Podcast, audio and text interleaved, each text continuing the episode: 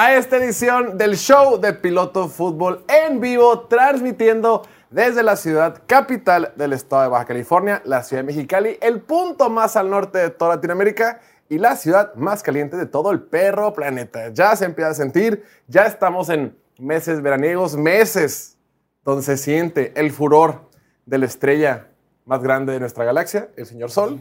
Pero bueno, aquí estamos muy contentos y entusiasmados porque el día de hoy tenemos el privilegio de ser acompañados aquí en el set por el ídolo de multitudes, ídolo de la afición, el señor Martín Francisco Garza. Martín, bienvenue, como dicen los franceses. Gracias, piloto. Buenas tardes. Diego, hola, ¿cómo estás? Bien, bien, un gusto. Dices que, ¿por qué te la gorra así? Porque, porque ya está haciendo mucho calor. Ok. Y como que así me da menos calor. No es un mensaje. en el estudio. No es un mensaje de rebeldía. Que lo, de- que lo descifren los, nuestros seguidores. Es todo. Oye, el, ¿estás listo ya para el domingo? Tien- tenemos la carrera del medio maratón. Estamos ¿Estás listo? listos. Hoy, hoy tuve mi última corrida de ¿Cuánto preparación. Fueron seis kilómetros nomás, pero Rápido. corrí tres a la velocidad que me quiero aventar al el medio. ¿Qué es cuánto? Pues que los corrí como en 5.9. ¿509? Ujú. Ay, güey. Me sentí muy bien, entonces traigo confianza. Me dio confianza, fíjate. Sí. Sí, sí, sí. No, ¿Tú estás eh, listo? ¿En cuánto lo, o sea, quieres correr el, el medio maratón en menos de 1.55, una cosa así? Sí. Ay, güey. ¿Tú? No, yo, mi meta es correrlo abajo de dos- 2.05. Si lo corro abajo Yo de digo 2.05, que abajo de dos horas. es, es, es, tienes que, abajo de dos horas tienes que estar corriendo en 5.40 cada kilómetro. está, está, para mí está rudo. Para mí es suficiente terminar. Va a haber un pachangón. Ayer fuimos al, al, al, al pádel y hubo torneo y todo el relajo. Gente que se lo daba, gente que va al medio maratón. ¿Neta? Va mucha No- no gente a tanto. Mexicali. Va mucha banda de Mexicali, pero sí, al medio maratón. Solo Ok. por ahí uno que otro va al- al maratón completo de la ciudad de San Diego. Pero bueno, también tenemos en la esquina del mejor comportamiento, de la mejor conducta que se ha presenciado en este país, al pastorcito, el señor Diego Elordi. Diego, welcome. Gracias, un gusto. Oye, ¿te cortas el pelo, ah? Sí, desde la... ¿Cuándo fue? El, el martes ya lo traía así. ¿No lo, no lo notaste, Jorge? Y nadie me dijo nada, casi que se Nadie se dio cuenta de mi, de mi pelo. Pero bueno, hablando de cosas o de gente que se queja porque no le prestan suficiente atención, el señor, ídolo del estado de Wisconsin y de todo Estados Unidos, el señor Aaron Rodgers. ¿Viste la nota que salió de The Athletic? Sí. ¿Qué te pareció? Que, que el vato quería que renunciara el gerente general, que lo corrieran. Sí, o que lo sacaran a él. Sacó un artículo, este sitio deportivo llamado The Athletic, con una entrevista que le hacen a Aaron Rodgers, donde explican más o menos eh, cómo fue este proceso de salida o este proceso donde se, donde se fractura o se eh, termina de erosionar la relación entre los Packers y Aaron Rodgers. Dice la nota. Aparentemente, en el 2021, Aaron Rodgers quería que los Packers lo intercambiaran a él o que corrieran a su gerente general, Brian Gutekunst. Y dice, en los siete años del 2015 al 2021, Green Bay tuvo siete selecciones de primera ronda del draft. Con ello, draftearon a seis jugadores defensivos. Y el único que fue a la ofensiva fue el reemplazo de Rodgers, el quarterback Jordan Love. Bueno, entonces, este- esta entrevista la hace Matt Schneidman, que es un, es un reportero que cubre los Packers por parte de The Athletic, y entrevistó tanto al señor que se Dunn, que es el agente de, Aaron Rodgers, entrevistó a gente de los Packers, entrevistó al coach, entrevistó a Aaron Rodgers y demás. Básicamente empieza a explicar cómo se fue lastimando esta relación entre, entre ambas partes. ¿no? Por un lado, Aaron Rodgers se le estaba replicando lo que él vivió cuando entró a la liga. Recordemos que Aaron Rodgers fue tomado en la selección número 24, 20 del draft, en la primera ronda, para ser el eventual reemplazo de un quarterback veterano llamado Brett Favre. Pasan 20 años, o pasan los años que habían pasado, o casi 20 años, y después, en el 2020, los Packers draftean en la primera ronda, en el pick veintitantos, a Jordan Love para ser el sucesor de otro salón de la fama llamado Aaron Rodgers. Entonces, la historia se repite. Solo que la pequeña diferencia, y te lo explican aquí en este artículo, dicen, cuando Brett Favre sale de los Packers, o en estos últimos dos, tres años con los Packers, ya estaba no necesariamente su mejor versión. Por otro lado, Aaron Rodgers venía de estar en finales de campeonato de conferencia, dos consecutivas. Dos veces pierden en final de conferencia de forma consecutiva, una contra San Francisco y la otra contra Tampa Bay. Entonces, como que estás así.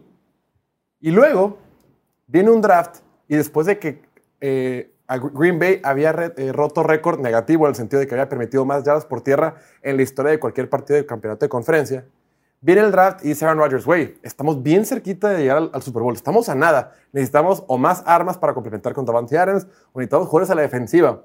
Y dicen los Packers, sí, cierto, pues tiene razón, vamos a draftear a un quarterback. Siguiente año, vamos a draftear a un defensivo. Siguiente año, vamos a draftear a un defensivo. Entonces, naturalmente, todos tienen ego en este, este, este deporte, en la NFL, y sobre todo los quarterbacks tienen mucho ego. Cuando sucede que draftean al reemplazo de, de Aaron Rodgers al señor Jordan Love, pues Aaron Rodgers se lo toma personal, dice señoranda Mari Carmen, y fue cuando ganó dos MVPs consecutivos. Pero en toda esta pieza, en todo ese artículo que salió, repito, que fue el portal de The Athletic, te da a entender cómo yo me quedo con que ambas partes, pues obviamente ambas partes tienen razón. Por un lado dice Aaron Rodgers, güey, yo sigo a un muy buen nivel, sigo siendo el quarterback de un buen equipo, estoy a un nivel MVP. Y por otro lado, los Packers dicen, güey, eventualmente te vas a ir, eventualmente se va a acabar todo esto. Entonces, eh, en esta discusión llega el punto en el que Aaron Rodgers habla en el 2021, en marzo, y dice, ¿saben qué? O me sacan a mí de aquí o corren a Brian Gutekunst. Y a la hora a la hora no pasó nada de eso, sino hasta dos años después. ¿Cómo lo viste, mi Diego? Lo que más resaltó para mí fue, obviamente, o sea, Rogers se me hace que está en todo su, tiene todo el derecho a quejarse de la negligencia del gerente general, Brian Gutekunst. No, lo, no lo sé pronunciar, pero del gerente general, pues, está difícil.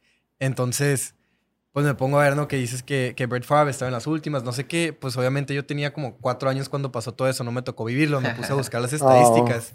Brett Favre, el año que draftearon a, a Rodgers, o sea, en 2005, lanzó 29 intercepciones y 20 touchdowns. O sea, pésimos. Son números de Neta. Zach Wilson si jugara la temporada completa. Pésimo. El siguiente año, 18 touchdowns, 10 18 intercepciones. O sea, igual.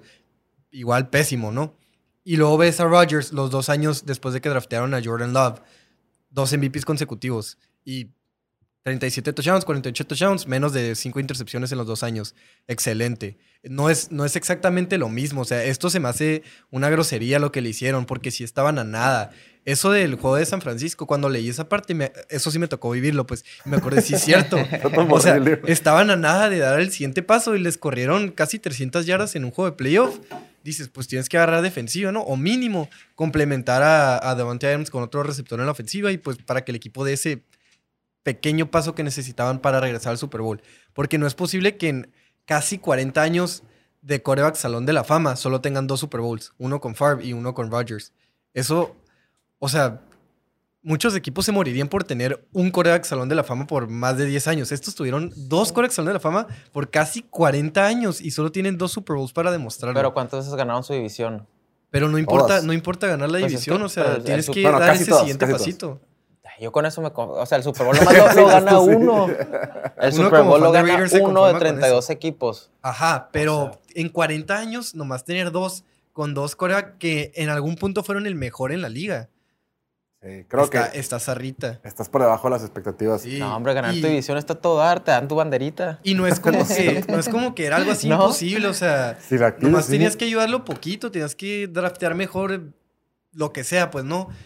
Y sobre todo estos últimos años que estaba en un nivel de MVP que le draftearon a Jordan Love y luego te gana el MVP y no le drafteas un receptor y luego le quitas a Devante Adams y luego esperas que, que no baje un poco.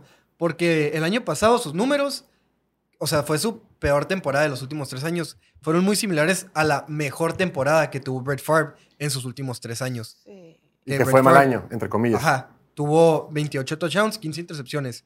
Rodgers el año pasado, 26 touchdowns, 12 intercepciones. Y Brett Favre ese año fue el número 2 en votos de MVP, detrás de Tom Brady, que lanzó para 50 touchdowns. O sea, si Tom Brady no hubiera tenido esa temporada perfecta, Brett Favre hubiera ganado MVP con números muy similares a los que Rodgers tuvo el año pasado. Ah, Y a Rodgers lo están diciendo que ya no es top 5 y lo que sea. claro. Pero Sí, para pero- mí sigue siendo top 5 y todavía puede liderar un equipo de Nueva York al Super Bowl. A lo mejor no te acuerdas, o yo- no me acuerdo también, porque fue hace mucho con lo de Brett Favre, pero después de Green Bay, el vato creo que estuvo en dos equipos, estuvo en los Jets, estuvo en Minnesota, Minnesota. y estuvo peleando playoffs, o sea, sí le quedaba en el tanque. Con Minnesota. Ajá. con, con los Jets, ¿no? Ya nomás estuvo ahí. Y es ch- chistoso porque Brett Favre tenía 38 años cuando se fue a los Jets y ahorita Aaron Rodgers tiene 39 cuando se va a los, a los, a los Jets. Y luego también sale todo este chisme de que... Y está interesante el, artículo porque dicen de que en este offseason, en este 2023, antes de que Rodgers se fuera al retiro, pues Aaron Rodgers siempre en lo que acaba la temporada se va a su casa en California por, por el sol, porque, porque California es padrísimo, ¿no? Y nadie Pero dice que donde él vive no hay buena señal. Ah, que por eso no contestaba. Y por eso no, le- no lo- y por eso no pude hablar. Y dice, es que todos los que me conocen saben que en mi casa de California no hay buena señal. Y yo me acordé de tantas historias, güey, de cuando tienes un compa, ¿no, güey? Que le dice, güey, estoy hablando a esta morra. Eh, eh, chingado, la morra no me contesta. Chance no tiene internet ahorita. y ahí la lleva de chimorro todo bateado, ¿no? Me Sí. acordé así con el pobre, el pobre, el pobre Brian Gutekunst buscando a Aaron Rodgers Ghosteado. todo gosteado. Ahora, eh, lo que sí es Aaron Rodgers dice, sí, Brian Gutekunst habló más que más hacia mí que yo a él, pero nunca lo gosteé. O sea, nunca pasó más de un día, nunca pasó mucho tiempo sin contestar y demás. Fue como un flashback a todas las veces que me han bateado o que he tenido amigos que los han, que los han bateado. En fin, el punto es que, la neta, no quiero ser así como todo tibio, ni, ni- ni tomar así el, la- el punto medio, pero en realidad ambas partes tienen razón, güey. O sea, Aaron Rodgers sí es un poquito diva, sí es un poquito difícil de tratar, lo que sea, pero se ha ganado todo el derecho de Claro. serlo. Si alguien se puede dar el lujo de ser una diva en la liga, es Tom Brady, Aaron Rodgers, Peyton Manning y Patrick Mahomes, ¿no? O sea, me refiero en términos generales. Pero siento que nunca lo trataron como tal, o sea, nunca le dieron el respeto que se merecía, así como que sí, vamos a hacer lo que tú quieras. No lo involucraban lo suficiente. Dice que ahorita, en un, que lleva como un mes con los Jets, que le han dado más, han raro. involucrado más que Green Bay llegó a hacer en todo el tiempo que estuvo ahí. Pero por otro lado, tú como los Packers, pues la neta, si estás viendo que tu quarterback ya tiene 37 años y hay un quarterback en el draft que te gusta muchísimo, pues lo tienes que tomar. O sea, sí es cierto que nos quedamos muy cerca en el 2020, 2019 de llegar los- al, al- al Super Bowl. Es cierto que estamos a nada de pelear por un campeonato, pero eventualmente tenemos que ver por el futuro de la franquicia. Claro. Entonces, como que la neta, de repente, yo cambio mucho de opinión. De repente quiero estar mucho al lado de Aaron Rodgers porque es así como, pues, porque es un ídolo y todo. Y de repente estás del lado de la franquicia de que, oye, güey, es bien difícil lidiar con un quarterback que, pues, sí es un poquito diva. Con justo o no razón, pero pues sí- no deja de ser difícil. ¿no? Sí. Como cualquier compañero de trabajo, lo que sea. Yo, yo con lo que me quedé del artículo es que Aaron Rodgers no es el primero que busca que corran a su gerente general. Russell Wilson también hizo peticiones similares Con Pete Carroll, en, en Seattle, o sea, rumora Ajá, que él pidió el- lo mismo. pero con el coach. Y, y pues bueno, la- el común denominador es que los dos corebacks ya están como en la última etapa de su carrera, entonces a lo mejor puedes ignorarlos o no hacer caso a sus peticiones. Pero ¿qué pasaría si un coreback en su prime empieza a hacer esas demandas? O sea, ¿qué pasaría si un Mahomes, un, un, uh, un Joe Burrow. Burrow pide que corran a su entrenador o a su... ¿Crees que pasaría? O sea, la, la NFL no es como la NBA todavía donde los jugadores tienen mucho poder. La NFL todavía el poder lo tienen los dueños 100% ¿De acuerdo? pero como que la liga está haciendo esa transición y cada vez los jugadores están empezando a pedir y exigir más. Más Yo creo que tienes que saber quién te puedes dar el lujo de ser. En el sentido, creo que ahorita son pocos los quarterbacks en su prime que pueden exigir cosas de que, ¿sabes qué? Sácame este pinche coordinador ofensivo, sácame este gerente general, que, que se cumpla o no, creo que tiene la autoridad moral para hacerlo. Hoy, puntualmente, Patrick Mahomes, Joe Los Burrow, Josh dos que Allen. mencionó. ¿Eh? Los dos que Ah, mencionó. Josh Allen. Sí, Patrick Mahomes, Joe Burrow, Josh Allen, Joe Burrow. perdón, ah, otra vez. Patrick Mahomes, Joe Burrow, Josh Allen, Justin Herbert, Trevor Lawrence Lo que te pidan. y ya. Lo que te pidan. Sí, dueño, ca- vete. Dale, me voy, güey. Ahorita a los Jaguars vale más Trevor Lawrence que Shot Khan, el dueño multitrillonario que, que posee ese equipo. Eso hace 5 o 10 años no te lo podías imaginar. Sí, y tiene razón, es un punto muy cierto. La NBA, los jugadores tienen mucho más poder sobre las decisiones, sobre su futuro, sobre su dinero. Ganan mucho más en la NBA en proporción a la cantidad de ingreso que entra a la liga, los jugadores, que los jugadores de la NFL. El sindicato de la NFL, cualquier persona que se meta un poquito más, es de los peores sindicatos deportivos en las grandes ligas de Estados Unidos. Bueno, ahora Martín, te voy a tener una pequeña dinámica. A ti que te gusta debatir y que dijiste que hoy vienes con mucha energía de echar el cotorreo. Eh, Diego dijo, ¿qué te parece? El día de ayer me dice, ¿qué te parece si mañana empezamos a evaluar a corebacks o a jugadores si están sobrevalorados o infravalorados por el dominio público, por eh, la percepción general de los aficionados de la NFL? Entonces dije, ¿sabes qué? El día de hoy vamos a evaluar corebacks y decir si están sobrevalorados o infravalorados por el consenso de los que vemos este lindo deporte. Vamos a empezar. En primer lugar, ahí está. Cada quien va a votar y al final de cuentas, el que tenga mayoría simple será la decisión que tomará este programa. Jalen Hurts. Voy. Tú porque eres el mayor de edad, es el primero en contestar, porque tienes más sabiduría Gracias que los demás. por, gracias por hacerlo Por el público. respeto. Jalen Hurts es un quarterback que lleva tres temporadas completas en la NFL, dos completas como titular, una, una estuvo ahí la mitad o un poquito más. Ya llegó a un Super Bowl, ya ganó su división, ya ganó la conferencia. Y después de haberlo logrado en un año, un año completo, fue el quarterback más pagado en la historia. Cuando él firmó su contrato, firmó el contrato más grande en la historia de esta liga. Entonces te pregunto a ti, para ti, Jalen Hurts, ¿es un jugador, es un quarterback sobrevalorado o infravalorado? Ok, pero lo que no me queda claro es cómo lo estamos valorando, como el mejor de la liga. Como un- yo estoy escuchando, mucha gente lo pone como un quarterback top 5, top 7 de la liga. El al- Ok. cinco- Top 5 de la liga. Top 5 se me haría sobrevalorado, top 7 no. Así, a- es que así está de delgada la línea. Ok, si te pongo como un top 6. Uf. Este, yo- se me haría bien, por- porque llegó al Super Bowl. 6.5. Ya no. Ah. no, o sea, para mí tiene más mérito que las estadísticas, sin hacerlas al lado, sin ignorarlas, claro, por supuesto, haber llegado al Super Bowl.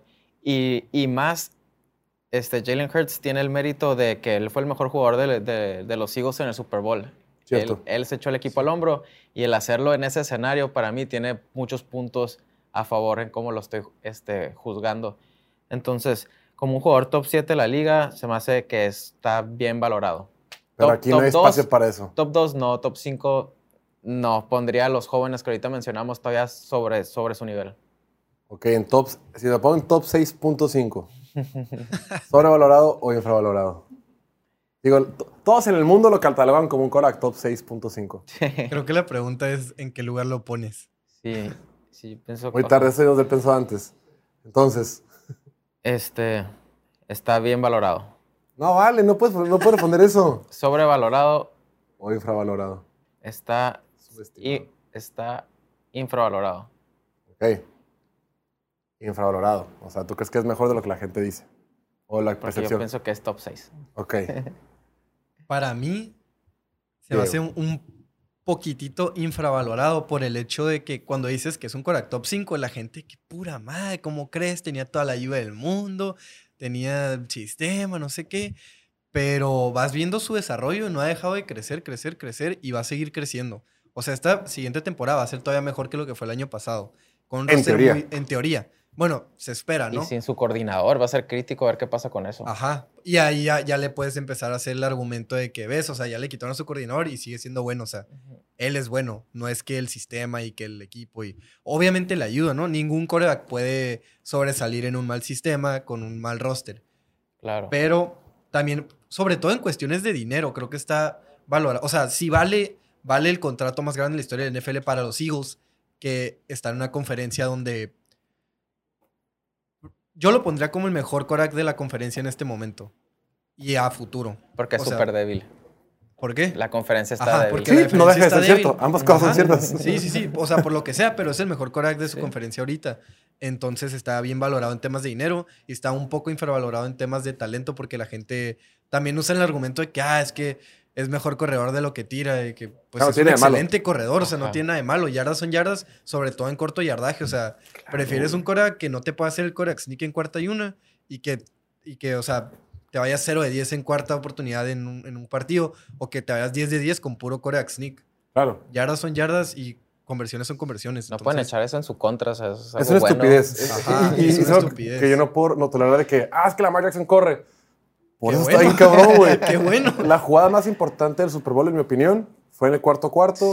Esa jugada de Mahomes con escapa 26 yardas, Claro. que fue decisiva para eh, primero y 10 y eventualmente eh, ganar con el gol de campo. Si Patrick Mahomes es un quarterback móvil, con todo el que está lastimado, si no es porque Patrick Mahomes es un quarterback móvil, ese partido, quién sabe si lo van a Kansas City, güey. No O creo. sea, las piernas te definen partidos y querer acribillar a alguien solo porque utiliza mucho sus piernas se me hace un completo error. Ahora, Diego, creo que la pregunta correcta es, a los quarterbacks, cuando les dan el contrato más grande en la historia, porque todos, todos sabemos que el mercado de quarterbacks funciona así, es, si eres más o menos bueno o eres de los top, cuando te toque tu pago va a ser más pago de todos los tiempos. Eso es normal. Más bien, ¿crees que Jalen Hurts, por como, eh, sabiendo cómo funciona el mercado de quarterbacks, merecía tener el contrato más grande de todos los tiempos? Creo que esa es la pregunta. Sí. ¿Tú que esto está Por la, la conferencia en la que está. No sé si en la conferencia americana se lo merecería porque ahí, o sea, en la NFL, yo no lo considero un top 5, pero tampoco se me hace como que una estupidez considerarlo top 5. O sea, podría estar ahí pegándole al 5. Pero ahorita si lo metes a la conferencia americana, pues no es top 3, entonces no, no lo... Top Claro. O sea, seguro no es top 3 ni 4 tal vez. Sí, Entonces no, de acuerdo. val- valdría 51 millones de dólares ahí. Es lo que yo creo que no. Entonces, bueno, Diego es infravalorado, Martín es infravalorado. Por mi cuenta, eh, habiéndolos escuchado los dos, es interesante el debate, porque si tú revisas los números, eh, ahí está, en todas las estadísticas, pase, porcentaje de pases completos, intercepciones, touchdowns, yardas por intento de pase, rating de pasador, en todos está bien. O es top 5, top 12, top 8, todos está, está ahí. La bronca que tiene él y el problema que yo tuve cuando le pagaron demasiado es no porque te toque que te paguen, a huevo te dan el contrato más grande de todos. Vimos el caso de Daniel Jones. Sí. Oye, puede ser un contrato muy bueno, muy interesante y no tienen que echar la casa por la ventana. Derek Carr el año pasado, Gino Smith este año. Yo creo que un contrato no tan bajo como esos, pero algo en la medianía, algo que lo mantenga como un quarterback top 6, top 7 pagado, creo que es lo correcto, o decirlo bien, o top 3, lo que sea. Pero ponerlo hasta arriba es porque tú crees que eventualmente va a ser. La bronca que yo tengo, y repito, es que independientemente de que esté o no su coordinador ofensivo, literalmente la temporada pasada, Jalen Hurts tenía la mejor situación posible de todo el mundo. Tenía por mucho la mejor línea ofensiva de toda la NFL, con dos salones de la fama, dos All Pros y Pro Bowlers por ahí. Tenía por mucho el mejor dúo de receptores de la NFL, o ustedes me entienden.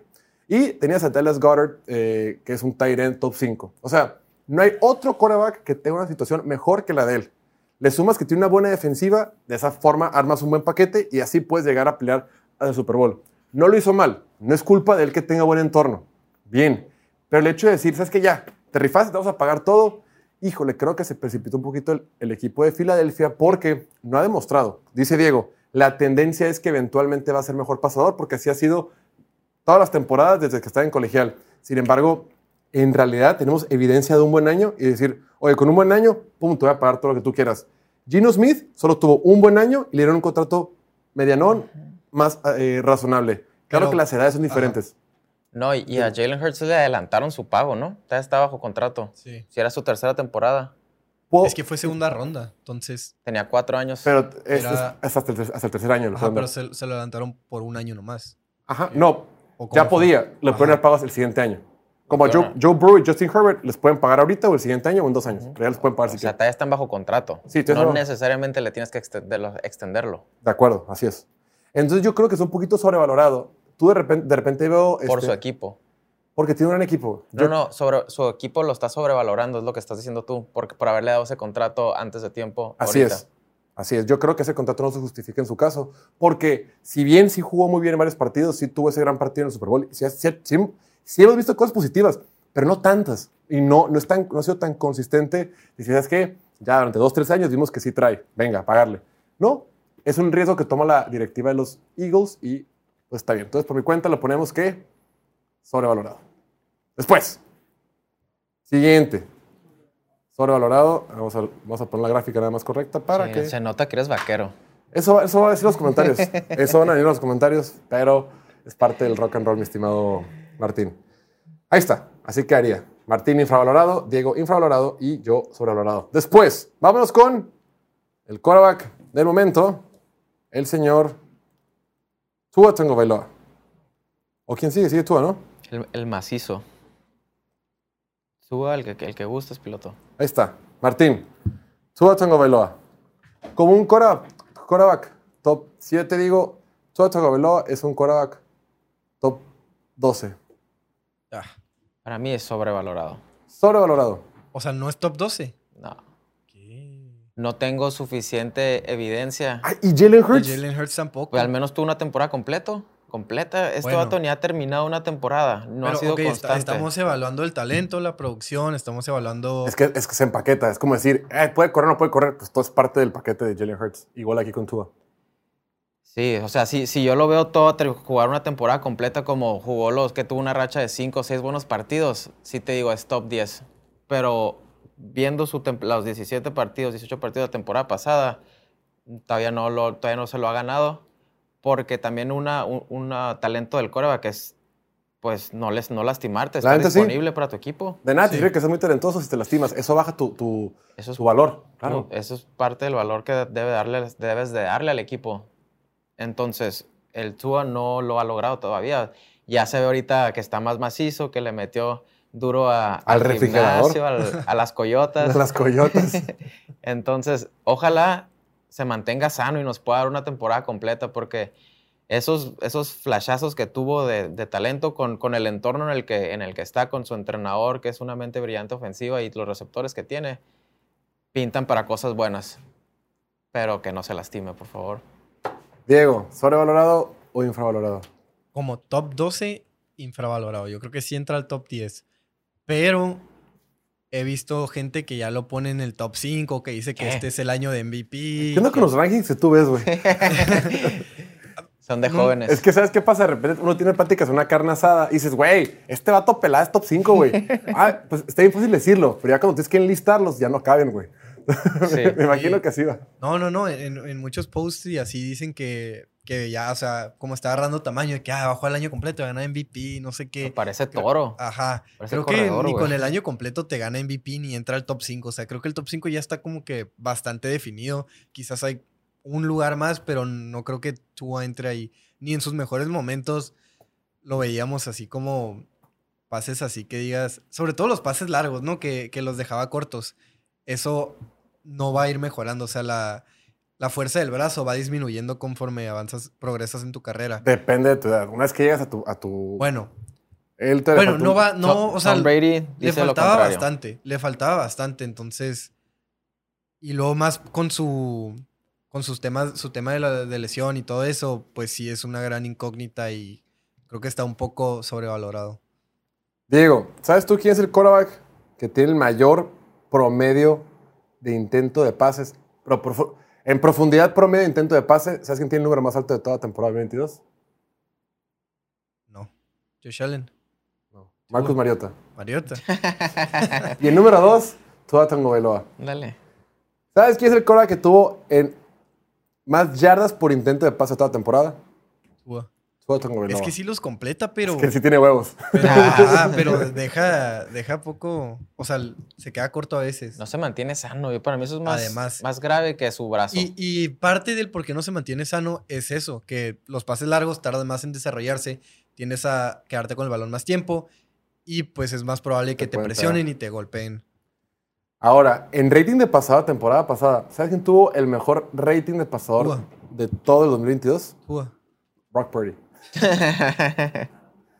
Básicamente lo tuvo Kyle Shanahan. Claro, Brock Purdy fue en siete partidos, pero de los 40 quarterbacks que más tuvieron inicio de temporada, Brock Purdy fue el uno, número dos, Tua Tagovailoa. O sea, la eficiencia, la inteligencia y la capacidad para lanzar, yo creo que ahí está. La bronca que tiene él es eh, las lesiones. Y sí, le falta, le falta fuerza en el brazo. Pero creo que en un segundo año, eh, con este nuevo equipo, con una línea ofensiva mejorada respecto a la temporada pasada, eh, un, nuevo, sis- un segundo año en el sistema de Mike McDaniel, creo que Tua solo va a mejorar. Y yo creo que está infravalorado por la gente. Creo que la gente como que nos quedamos con las lesiones o que de repente que tiene un brazo débil, pues puede que sí. Pero cuando tienes un- dos receptores Supermans, creo que te puedes dar el lujo de tener un brazo débil y no. y la, la precisión es impresionante también. Sí. O sea, tal vez le, le- le falta un poco de brazo, pero la precisión está ahí. Y luego tomas en cuenta que sus primeros dos años le quitaron todo su... Pues, ¿cómo se dice? Como la, la confianza en sí mismo, ¿no? Que Sí. Brian Flores que lo trataba mal y no sé qué, y no creía en él. Y llega Mike McDaniel y le dice que, hey, tú eres un jugador bueno, de que tú puedes hacer las cosas. Y Estuvo por gran parte de la temporada hizo las cosas hasta que empezó a sufrir sus problemas de lesión. Bueno, después, yo, yo creo que está infravalorado. Creo que la gente tiene una percepción muy negativa de él y creo que no le dan chance. Eh, es cierto, lo que- el argumento de las lesiones creo que es un buen argumento, pero fuera de eso, este, creo que es muy talentoso, güey. Sobre todo en su ofensiva y sobre todo en este sistema de Mike McDaniel. Eh, oye, ¿estás de acuerdo que lo hayan agarrado? ¿Tú lo hubieras agarrado también en lugar de Justin Herbert? No, por supuesto que no. Más quería preguntar. Perdón, en su momento sí. ¿Sí? En su momento, claro que sí. Uf. Ya ahorita viendo para atrás, ah, también pendejos, pues sí, güey, pues ya pasó. Pero sí, en su momento también lo hubiera tomado yo. Yo creo que eso le ha afectado Es mucho. que, él. es que Justin Herbert eh, en Ah. colegial no era tan bueno, la neta, güey. Eh, no, estuvo cuatro años, nunca fue, un- nunca fue tan dominante, como que no, no, no sé, no veías tantos flashazos como si veías de Tua. Claro, que, repito, el entorno pues, tiene mucho que ver, ¿no? Después, siguiente coreback. Después mi coreback favorito de todos los tiempos. Tenemos al señor, vamos a poner en pantalla. A ver. Bad Martín, el capitán Kirk. A este yo creo que es la narrativa en general. Sin ponerle, sin ponerle top, sin ponerle un número. ¿Tú crees que la gente en general sobrevalora, está sobrevalorado o está infravalorado? Yo pienso que el público lo, lo tiene infravalorado. El Kirk es el, es el confiable. Lo, se- lo, lo comparo mucho con Derek Carr. En sus, tu- ha tenido mejores años que la temporada pasada en los Raiders. Que por el público nunca ha sido querido, ni aceptado, ni valorado. Y, tienen buenas estadísticas. Este, ganaban los partidos cerrados al final, tanto Derek Carr como Kirk Cousins. Y pues llevó a su equipo a los playoffs. Yo- Y ahorita que, hemos dicho, ojalá estuvieran los 49ers o estuviera en otro equipo donde tuviera todavía un mejor entorno para, para ver lo que realmente es capaz de hacer. Aunque los Min- Minnesota no está nada mal, las, las armas que tiene y yo pienso que le va a ir muy bien esta temporada, pero por el público está 100% infra- infravalorado. Diego. Sí, creo que está demasiado infravalorado. Creo que si lo pones en un equipo como Filadelfia o San Francisco, no solo llega al Super Bowl, pero te lo gana. O sea, tiene, tiene todo lo necesario. Es de los quarterbacks más consistentes en la liga. Es el único que durante los últimos ocho años te ha lanzado más de 25 touchdowns cada temporada. A la madre. Que pues no es un número así. O sea, es un número por encima del promedio, pero tampoco es como que, como que le falta ese, el, el it factor que dice, ¿no? Como que eso que tiene Burrow, eso que tiene Mahomes, Josh Allen, Mahomes, hasta Herbert ya, que es como que es que no, no, no hay algo, no hay manera de describirlo, pero pues sabes, o sea, Tiene ese él algo. lo tiene, él lo tiene y este no, el Ah, no tiene ese algo, no lo tiene y muchos, o sea, los tops sí lo tienen y en qué está, o sea, bajo qué medida lo estamos infra o sobrevalorando, En la percepción general. que es La opinión del público. La opinión del público. que es El público dice que es malo. el público dice que es malo, eso significa que está infravalorado porque es bueno, pero pues tampoco es así top 10. Yo creo que tenemos que entender todos los que vemos la NFL que no todos los equipos van a tener a Patrick Mahomes, Joe Burrow y Josh Allen. No se puede, por, por, por- por lógica, por sentido común. No todos van a poder tener eso, Ni ganar el Super Bowl. ni ganar el Super Bowl. Es, es- ganar el Super Bowl está sobrevalorado. O sea, híjole, no, no están, no- son tantos los factores, son tantas las cosas que tienen que pasar bien para que tú lo ganes. Entonces, la consistencia que tiene Kirk Cousins es, es bien impresionante. Esa temporada fue quinto en toda la NFL en pases de touchdown, cuarto en toda la NFL en yardas de pase, cuarto en toda la NFL en pases para primeros y dieces. O sea, es efectivo. Cada Es- que lanza la Eso pelota es, hace ser top 10. es efectivo. Y, y Pro Football Focus tiene estadística que es lanzamientos de alto impacto, ¿no? Eh, que te mide eh, lances, pases muy complicados o pases largos o pases que tienen gran impacto en el partido. Fue séptimo en toda la liga. O sea, no es, nunca va a ser Mahomes, nunca va a tener las piernas de, de Jalen Hurts o de Lamar Jackson, lo que sea. Sin embargo, es consistente. Y tenemos que entender que él es mucho mejor que la inmensa mayoría de los quarterbacks. O sea, puede estar peor. Creo Sí. que la, per- la percepción general es, es que es tan malo porque por alguna razón en primetime siempre le va muy mal. Y eso Que eso sí es afecta. circunstancial, güey. Eso es Pero, como- pero, o sea, porque siempre es en primetime y tan mal siempre. Lo que pasa en primetime tiene mucho impacto en la narrativa general del público. Pues porque es cuando más gente ve. Es cuando todos lo están viendo, le va muy mal. Y cuando se tuitea, y sí, lo entiendo, lo entiendo. Pero si tú lo ves domingo, domingo, dices, ah, es un buen quarterback. Sí, limitaciones, todo lo que tú quieras, pero está bien. Por ejemplo, el caso de Derek Carr, eh, no porque estés tú aquí, Martín. eh, yo también digo que es infravalorado. El caso de Derek Carr, en general, eh, es un buen quarterback. Por algún motivo la gente dice, no, pues es que como siempre la vara para comparar un quarterback siempre es Mahomes y Joe Burrow, güey. Entonces no puedes hacer eso, güey. O sea, no es de que no, no solo hay blanco y negro, hay muchos color gris. Y hay grises más fuertes y grises más, más claritos. En ese caso, yo creo que Kirk Cousins es un quarterback con el que puedes ganar. Y, y ya quisieran muchos equipos tenerlo. Después, por último, ya para irnos al pequeño break, tenemos que hablar de mi Korak favorito, o el Korak que más hemos hablado en los últimos meses. Perfectamente podríamos llamarnos la piloto Lamar Jackson. Martín, Lamar Jackson acaba de firmar el contrato más grande en la historia de la NFL. Volviendo a lo que decíamos, Lamar Jackson es un Korak infravalorado o sobrevalorado.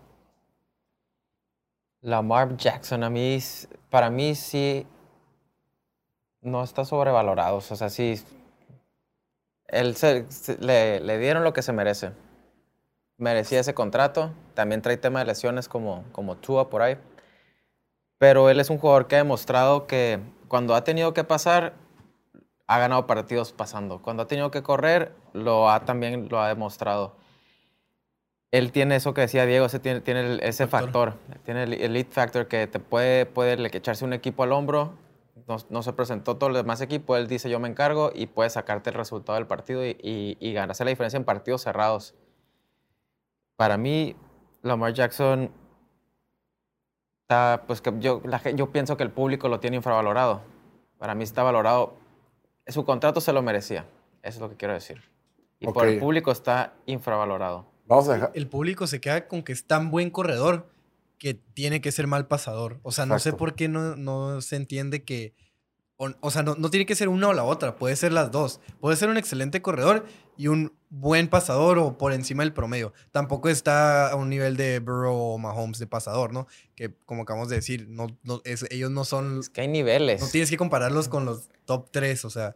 Claro. Porque como corredor, corre a corredor, es el mejor en la liga. Y el mejor que hemos visto en mucho tiempo, quizá desde Michael Vick, sino que... Ya quisiera Michael Vick tener los Ajá, números ya este quisiera Michael Vick tirar como Lamar Jackson. O tener los números por tierra también. o sea, Sí, sí, sí. Y las victorias y todo eso, porque el equipo de Ravens, pues tal vez siga siendo bueno, siga dando pelea sin Lamar, pero Lamar te da ese, ese factor que, que no tiene nombre para, pues para ganar los juegos, para, para sacar la victoria.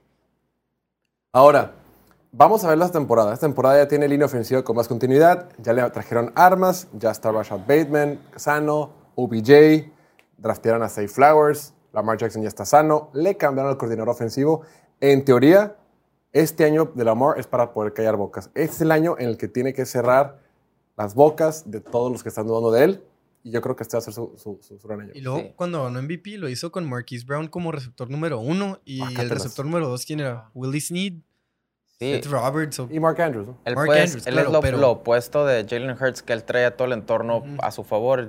Él nunca lo ha tenido, ni el, su coordinador ofensivo es una, una ofensiva que preferían correr la bola que tirar pases. Sí, yo creo que este año, ya que tiene a Say Flowers y OBJ, nuevo coordinador ofensivo, todo eso, puede, puede ganarse el respeto que, que se merece. La temporada pasada, Lamar Jackson fue líder en pases soltados por sus receptores. O sea, a nadie le soltaron más pases que a Lamar Jackson. O sea, todo eso, todo eso, todo eso va sumando eh, y le, hace, le va complicando la vida al señor Jackson. Pero bueno, vamos a tener un pequeño break y al regreso tenemos que pronosticar el calendario de Pero muchos tú no dijiste tu opinión. Yo creo que está infravalorado. O También. la opinión pública. Ok, Cuando sí. dicen que hay un corredor, ay, le pagaron mucho para ser corredor. Ignorar. Pequeño break y al regreso tenemos pronósticos. Venga. Es una pena porque el año pasado el partido que hubo de San Francisco contra Arizona, yo le he dicho en varias ocasiones, Te, el- te tocó ir, ¿no? sí, fuimos, fue Diego conmigo, Eh, es el partido con el ambiente más cabrón que he visto en mi vida. O sea, cómo se sentía una electricidad diferente, un ambiente, una atmósfera completamente diferente. Creo que los fans de México, neta, se rifaron. Como que la, gente de México dijo, aquí estamos, somos unos super fans, merecemos tener más partidos en México. Y fue algo espectacular. La energía que se sentía en el partido en la Azteca de San Francisco contra Arizona fue increíble. Y obviamente estadio lleno, gente gritando. Yo vi un rato. A, a los jugadores, a los equipos les encantó por el superambiente que se vivió. Pero este año no se va a poder hacer porque el Estadio Azteca lo están remodelando para el Mundial. En todo México no hay otro estadio que tenga la capacidad de albergar un partido de NFL, por dos motivos. La NFL te pide un mínimo de, de capacidad, creo que te piden 60 mil, o sí, más de 60 mil, y debe tener vestidores que puedan alojar a 53 jugadores, que son Es una pena porque México siempre cumple. México es el segundo país en todo el mundo que más sigue la NFL después de Estados Unidos. O México, cuando vienen, cualquier activación que hay cualquier equipo que viene para acá, siempre tiene fans, la gente siempre cumple. Es una pena que no tengamos otro estadio para poder tener un partido de NFL. Quien yo creo que verdaderamente está a nada de ganarle a Kansas City es Cincinnati. Yo creo que a ellos literalmente solo les falta un Tyrant para poder seguir al tú por tú con Kansas City para siempre. Cincinnati lleva varias temporadas que no tiene Tyrants de verdad. Hace un par de años estaba con CJ Usama, temporada pasada con Kieran Hurst y para este año fueron por Earl Smith. Y llama la atención porque a pesar de que era una necesidad evidente, una necesidad clara, entraron al draft de este año y en un draft que venían un montón de Tyrants, decidieron no tomar un Tyrant. Hay expertos que dicen que es la mejor generación de Tyrants de la historia del draft. Y aún así, Cincinnati no tomó un Tyrant, que es lo que me llama mucho la atención. El más cercano para pelear para mí es Cincinnati si solo le agregas ese Tyrant que les falta.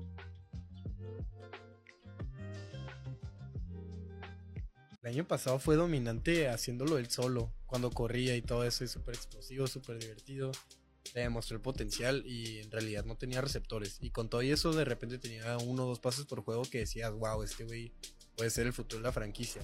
Y ahora que le traen a DJ Moore y le agregan un tackle ofensivo, creo que puede, puede dar un, un, ligero brinco, que ese brinco sería lanzar para más de 3.000 yardas. Pues veces ya estamos de regreso completamente en vivo grabando desde la ciudad de México, Baja California, para todos ustedes a través de YouTube, Twitch y Facebook de Piloto Fútbol. Ya saben, no olviden suscribirse en cada una de nuestras plataformas para recibir toda la información de la NFL. Muy bien, el día de hoy, Martín, tenemos que hablar de pronósticos. Vamos a hablar de, para la que, ah, de la que es para mí la segunda mejor división de toda la NFL para esta temporada, que es la división este de la Conferencia Americana. Temporada pasada, esta división metió a dos equipos a los playoffs. Por un punto pensábamos que los cuatro se iban a meter a playoffs cuando veíamos a los Bills eh, junto con Jets, que estaba jugando muy bien. Luego vino la debacle de Zach Wilson. De repente los Patriots estaban ahí coqueteando con ganar muchos partidos. Después también valió madre. Y a final de cuentas solo se metió Miami y Buffalo. Esta temporada, con las eh, adquisiciones que ha hecho Miami, las que han hecho los Jets y con Buffalo, pinta para que esta división sea muy, muy muy peleado. Entonces vamos a revisar primero el calendario de los Jets de Nueva York. El equipo, los, los, los Packers de Nueva York se llaman, ¿no digo? Recordarles que muchos de los, de los partidos que vamos a pronosticar el día de hoy, pues ya están definidos, porque ya hemos hablado de ellos en instancias anteriores. Y ahorita platicando con, con, con Diego fuera, de, fuera del aire, me comentaba que en los partidos que han coincidido de los pronósticos que hemos hecho en videos anteriores de dos equipos, de rivales de estos, ya los Jets tienen... Nueve victorias. Van 9-0. Y los Patriotas 0-9. Chale, güey. Es que es lo malo de hacerlo así, es que sí. Pero, hay que ser congruentes. Hay que ser congruentes. La congruencia es una virtud única. Ok, vamos a ver uno por uno. Venga. Para esto, los Jets, de acuerdo con las casas de apuesta, los Jets van a ganar nueve partidos y medio de la temporada. O sea, ya. Con pues uno que ganen de los que faltan. Con unos, pero los que faltan están perros. Entonces, este no lo hemos definido, Diego. Contra los Jets. Este partido es el Monday Night, ¿no? Contra los Bills. Qué idiota, güey. Siempre hago esto, güey. Los Jets contra los Bills. Es el Monday Night la semana 1. Reciben a Buffalo y se me hace que van a perder, que Buffalo va a empezar fuerte y Aaron Rodgers va a tardar un poco en agarrar la onda de Nueva York. ¿Tú crees? Pierden. Sí, siempre el equipo que está súper hypeado. Sí. Empieza perdiendo. ¿Se acuerdan de ese partido de Denver contra Ravens? Un Monday night para la temporada. Creo que Ravens venía a ser campeón. Y fue cuando Peter Manning lanzó siete, pases, siete pases de John. ¿Fue así, verdad? Sí. Ok, pues puede pasar algo similar. Solo que ahora. Josh Allen va a lanzar 10. no, 10 touchdowns. Ajá. Después, semana 2. Les toca ir al estado de Texas para enfrentarse a los Dallas Cowboys. ¿Qué dijimos aquí? Dijimos que gana Nueva York porque Rogers es el Cowboy Daddy. Uf. Qué mamón. Ok. Van a ganar los Jets ese segundo partido. La semana 3, ahora sí, reciben a los Patriotas. Ya Rodgers, dos semanas, tres semanas dentro de la liga, dentro de los Jets de Nueva York. Ese partido lo gana, ¿no? Sí, claro. Va, van a ganar a los Patriotas. Semana 4, otra vez reciben, perdón, ahora en casa, a los Chiefs de Kansas City. ¿Qué dijimos hoy? Dijimos que van a ganar los Jets. ¿Sí? Somos unos basicotes, güey. Es que Rodgers no va a traer tanto ese factor de, de agarrar química con sus receptores porque pues se trajo a todos de los Packers. su coordinador ofensivo era su coordinador ofensivo en, en Green Bay, o sea, ya conoce lo que va a estar haciendo. Es que yo sigo un escenario que ganen porque es en casa, es Sunday night, o sea, sí- es el primer Sunday night en casa. O sea, bueno, no.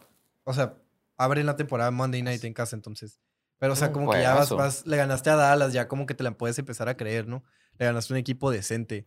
Y. Y pues sí. Ok, se van a ir cuatro- 3-1 después de cuatro semanas. Después visitan el. Empower Field en la ciudad de Denver, Colorado, y se enfrentan los Broncos. ¿Ahí qué dijimos? Que ganan. Ok, le van a ganar los Broncos contra Filadelfia. Este lo cambiaría si pudiera, pero pusimos que ganan. Es que somos unas zorrotas, güey. Es que es muy diferente si lo ves así que Chiefs, ¿eh? Eagles, dices, no, van a perder uno de esos dos. Pero si ves el de Chiefs y Chiefs está jugando contra el puro difícil, dices, ah, pues van a perder contra Jets. Y luego igual Eagles está jugando contra el puro difícil, ah, pues pierden este contra Jets. Pero no, la neta creo que en realidad terminaría perdiendo ese o el de Chiefs, si no es que los dos, pero aquí pusimos que lo ganan. Van a poner que se van a ir casi invictos. Ahora te va a sorprender. Ok, le ganan a Filadelfia también. Chin. Sí, lo que dice Diego tiene mucho sentido. Cuando lo ves desde otro escenario, Cinco, hace más sentido, pero ya que, le cuatro, toca, cinco. ya que tienes que hacer el de Jets, Habría que hacer todos al mismo tiempo. un talero así como el del draft de los Giants. Ok, descansan la semana 7, puta, super buen descansito, con marca de 6-1, y regresan en la semana 8 para enfrentarse a los Giants de Nueva York. El derby, que este partido es en, en Jersey para empezar, ni siquiera El es en Nueva derbi de York. Nueva York. El, Jersey. el der- el derby de Jersey. ¿Quién gana este, Diego? Nueva York. Nueva ¿Cuál- York gana el partido. No, eh, pusimos que los Jets, que ganan ¿También? los siguientes tres. Ok, los Jets ganan los siguientes tres. Chale. Ya tenemos que cambiar la dinámica de este pedo. Y van a perder contra Buffalo. Digo, van a volverle a ganar a Buffalo, los van a barrer. Sí. No, la semana uno perdían, Por eso. entonces... Por Buffalo los va a barrer. Sweep. Ok, entonces le ganan los Giants, le ganan los Chargers, le ganan los Raiders. Ese lo definiste tú, Martínez, el de los Raiders. Es tu culpa. Y se enfrentan a los Bills de Buffalo ahora Mis de visita. Ya pierden, ¿no? Bueno, mames. Sí, pues que pierdan los dos, ¿no? Está bien. Sí. Y luego los Bills vamos a tener que van a ganar todos. güey. No, pierden contra. Sí, contra Miami. Ah, está bien. Ok, Que pierdan contra, contra Miami. En Black Friday. es el Black Friday. Rodgers nunca ha perdido en viernes, güey. Ni tú. Ni tú. Bueno, quién sabe sin colegial. En viernes. Ok, luego, ¿quién sacó la estadística? Creo que, el, que Trevor Lawrence nunca había perdido en sábado, ¿no? Sábado. Hasta, ¿Está viva? No. No, ya, ya lo perdió. Contra Kansas Chiefs. City. Sí. Hmm. Estadísticas, güey. Ok. contra Atlanta ganan. Contra los Texans ganan. Contra Miami. En Miami. Yo creo que este lo gana, ¿no? Sí. Van a dividir ahí. 10, 11. Contra Washington, ¿qué dijimos?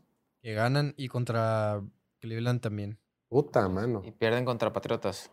Tienen que perder uno. Está bien, que dividen Sí. con Patriotas. A Wow. su madre. De esta forma, Poderosos Jets. los Jets en el primer año de Aaron Rodgers ganan 13 partidos con 4 derrotas y se meten como líderes divisionales a los playoffs de la temporada 2023. No, 14. vamos a poner a Buffalo Espérate, invicto. falta Buffalo. Ah, falta, bueno, es cierto, es cierto, falta ver Buffalo. Ok, está bien, los Jets 13-4. Ahora, los Bills de Buffalo. Veamos. Vamos a poner al. Yo creo que vamos a tener que hacer que los Bills pierdan contra pinche Houston, güey, para que haga sentido. ¿Contra No, ya tenemos que ganan, que Buffalo gana los primeros tres. Que la neta sí lo veo posible. Es eh, Jets, Raiders y Commanders. Debería estar fácil. ¿Contra Raiders, tú crees? Contra Raiders. ¿Sí, ¿Tú crees? Claro. Ok, no lo había pensado así. Abren, Buffalo abre favorito de visita contra los Jets en las apuestas. Por, uno y medio. puntos? Por punto y medio. Uno y medio. O sea, proyecta cerrado el partido. Ok, entonces, la primera semana de visita en los con los Jets de Nueva York van a ganar. Le ganan a Raiders En casa.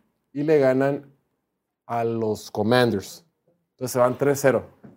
Güey, la semana de descanso de Buffalo es hasta la semana 13, güey. ¿Ya para qué? Ya ni hay equipos. Contra Miami, pongamos que dividen. Yo creo que se lo piden contra Miami. En casa. Ah, no van a perder el otro, güey. Sí, pide el otro. El otro es la semana 18. Ajá. Me gusta para que ganen el último porque tienen que ganar todos para pelearle la división a, a los Jets. O sea, tienes que cerrar fuerte. Van a perder este entonces. Van a perder contra Miami la semana 4. De locales. Y van a perder, ¿sabes qué? Contra Jaguars también, güey. De locales. De locales también. Siempre, ya van dos No, años el de. Jaguars es en, en Tottenham. Oh, Uh. ¿Viste el video que subimos hoy de Harry Kane? No, ¿qué? qué, El- qué? Un futbolista de la selección inglesa. Pero a ver, van a perder contra Jaguars. Pierden contra Jaguars y contra Miami. Y que es fu- fan, fan Ah, dice que quiere jugar en la NFL cuando se retire. pateador. No, güey, linebacker. Eso imaginé. Sí, pateador. Eh, yo siempre he dicho que cualquier futbolista puede ser pateador. Pateador de despeje o. Yo creo que. Field. Place kicker. Pero no está tan fácil, es lo que decía. Ok, contra los Giants pierden, ¿no? No, tenemos que ganar contra los Giants. Ah, por eso, Eh, perdón. Ajá, contra los Giants en Sunday Night. Deberían ganarle a los Patriots en Nueva Inglaterra. Y Eh. Thursday Night contra Tampa Bay también deberían ganarlo. Ok, entonces van a. Ándale, muy bien. Wow. Semana 9, eh, en Cincinnati. ¿Qué dijimos ahí? Sunday Night pierden. Uf. El Diego es súper Joe Burrow. Güey. mira, mira, o sea, el juego de Damar Hamlin empezó mucho más fuerte de Cincinnati y luego en playoffs se notó. En playoffs Los aplastaron. y en casa y con nieve. Ok, pierden contra Bengals después. No, el Diego, el Diego, el es súper objetivo con Joe Burrow y con los Los Saints. Saints son su debilidad. Súper objetivo.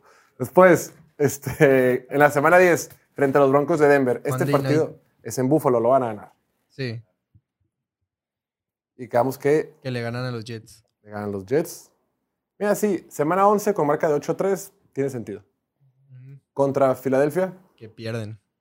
Está Ok. difícil. este le ponemos que pierden porque hay que recordarles, si estás viendo este video y no has visto los demás, eh, como ya hemos hablado de Filadelfia anteriormente, allá- ya hemos dicho que Filadelfia le ganaba a Búfalo, entonces pues tenemos que ponerlo aquí para que las cosas hagan sentido. Se van a su semana de descanso con marca de 8 ganados y 4, y 4 perdidos y tienen dos semanas completas para prepararse y enfrentar al mejor equipo de la, los últimos cinco años, los Chiefs de Patrick Mahomes. Este partido es en el Arrowhead Stadium. ¿Quién lo va a ganar? Con todo y dos semanas de preparación lo van a perder. Lo Sí. va a ganar Kansas City. Ok, frente a Dallas, ganan. Ganan contra Dallas y contra los Chargers. Que son victorias de calidad. O sea, no es Kansas City, pero se respeta. Ok, y en la semana 17 también tienen que ganar los Patriots. ¿Sí? Oye, los Sí. Patriots no van a ganar ningún partido, güey. No. No va a hacer sentido en esto de este. Deben de, Ahí deben es de cuando se va a ver dividir, el desmadre. Yo digo que dividen con Patriots, Dividen con Patriots. ¿no? Mm, Va, y contra Miami la semana 18. Ganan. Ok. Contra Miami la semana 18. Y de esta forma termina la temporada con marca de 12 ganados y 5 perdidos en segundo lugar de su división. Solo detrás de los poderes. Ah, güey, luego Miami también está re cabrón, güey. La neta, Miami ganaron 8 partidos. ¿eh? Pero bueno, Sí. de esta forma Buffalo termina con 12 ganados y 5 perdidos. Ahora sí, veamos a los poderosos Delfines de Miami. O sea, los tres están proyectados con récord ganador. O sea, no por nosotros, por los casinos. Mira, Buffalo tiene que va a ganar 10. 10 y medio. Se me hace que los tres terminan con más de 10 victorias. O, o 10 o más, más bien. Los Jets con nueve y medio. Y Miami con nueve y medio. Pues sí. Va, ahora ven, veamos a los Delfinsotes de Miami.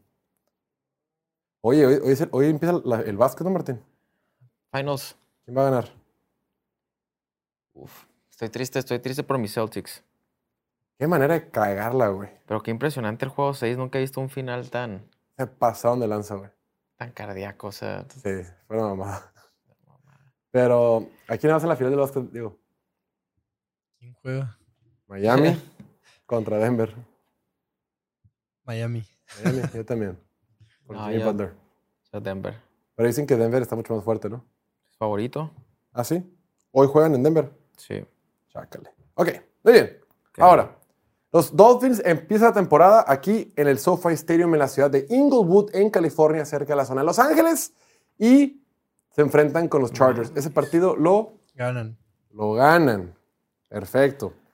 Repito, esto es porque el calendario de los Chargers ya lo hicimos y pues hay que ser congruentes con lo que intentamos predecir que sucederá en este canal. Ok, contra los Patriotas, Sunday night ganan. de visita. Sunday night ganan. Güey, entonces los Patriots no, no van a ganar ningún partido. Eh, le van a ganar a mis Saints. Ah, Te lo- te lo No, sé. pero te contra su, con- contra su división les hemos puesto que pierden todos. Todos, güey. Que van a ser barridos. Se van se van a ir 0-6, güey. Güey, los Patriots no tienen mala defensiva, No, güey. tenemos que le ganan a los Jets en la semana 18. Ah, muy buena. ¿Qué? Ajá. Ok, contra Denver, en el debut en casa para los Delfines de Miami, deben de ganar. Se van a empezar ganando tres seguidos, dos de esos de visita. Why not? Después, frente a Buffalo, en Buffalo, este lo pierden. Eh, no, tenemos que lo ganan. ¿Ah, sí? Sí. Ok, la chingada. Ok, se van 4-0. Contra los Giants, ¿qué dijimos? Que ganan. Ya, van a pelear contra Carolina, me vale ¿Cómo madre. contra Carolina? Sí, lo siento. No, ahí viene. La siguiente semana pierden contra Filadelfia. Muy tarde. No, frente a Carolina van a perder. Güey, ahí Bryce Young ya va a estar listo en la ofensiva de Frank Reich con su metro cincuenta que mide. Claro, vamos a ganar. Bien. Bien, Panthers. Contra Filadelfia. Sunday night pierden. Ok. Ya tiene marca de cinco ganados y dos perdidos. Frente a Patriotas. Los barren. Sí, ahora. Sí. Güey, si de por si la gente de los Patriots nos odia, güey. Piensa que los odiamos. Hombre, espérate. No, ahorita, ahorita que llegue el Chuy, abusado. Va a terminar como 4-12, 4-13. Ok, contra Chiefs. Tenemos que pierden. Ok, Es en Alemania Chiefs. ese juego. Ah, sí, es cierto. ¿Cómo se dice Patrick Mahomes en alemán? ¿Cómo se dice? No, no es chiste, se pregunta. Ah. Ok, descansan la semana 10, semana 11 contra los Raiders. Ganan. Ganan, esto lo dijo Martín. Contra los Jets, Pierden en Black Friday. pierden el primer Black Friday de la historia. Contra Commanders, Ganan. le ganan a Commanders. Deberían ganar a Titans en Monday night también. Ok, En casa. Y a los Jets. Pierden contra los Jets. entonces ganan contra Washington, ganan contra Tennessee y pierden contra los Jets. Contra los Vaqueros y contra Baltimore y contra Buffalo. Wow. Pierden contra los Jets dos veces. Qué difícil ¿Lo les dijiste, toca. no? ¿eh? Les toca muy difícil su cierre de temporada.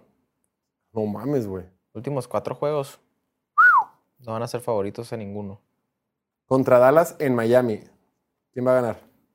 Mm, Tenemos que Miami. Ok, gana Miami. Frente a Baltimore. Gana. Baltimore.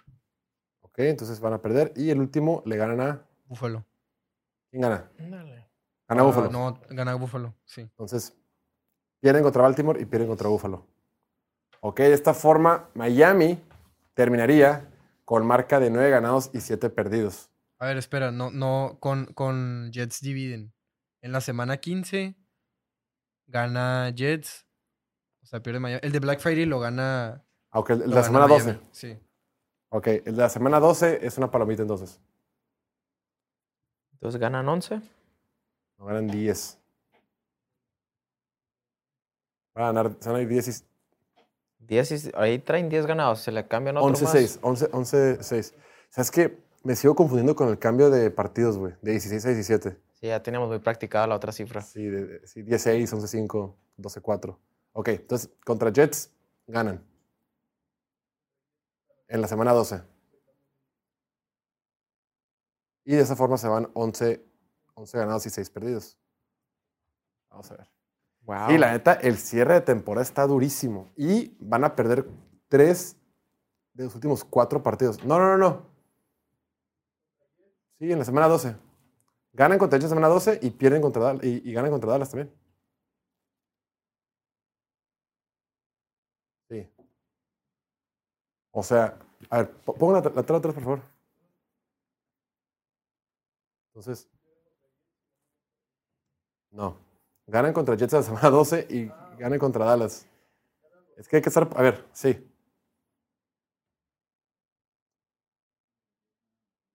No. No, no, no. Contra los Jets ganan. en Ya, aquí por la siguiente. Ya no pasa nada. Pongamos el siguiente calendario. Si no, aquí vamos a todo el día. El punto es que se van a ir 11 de 6.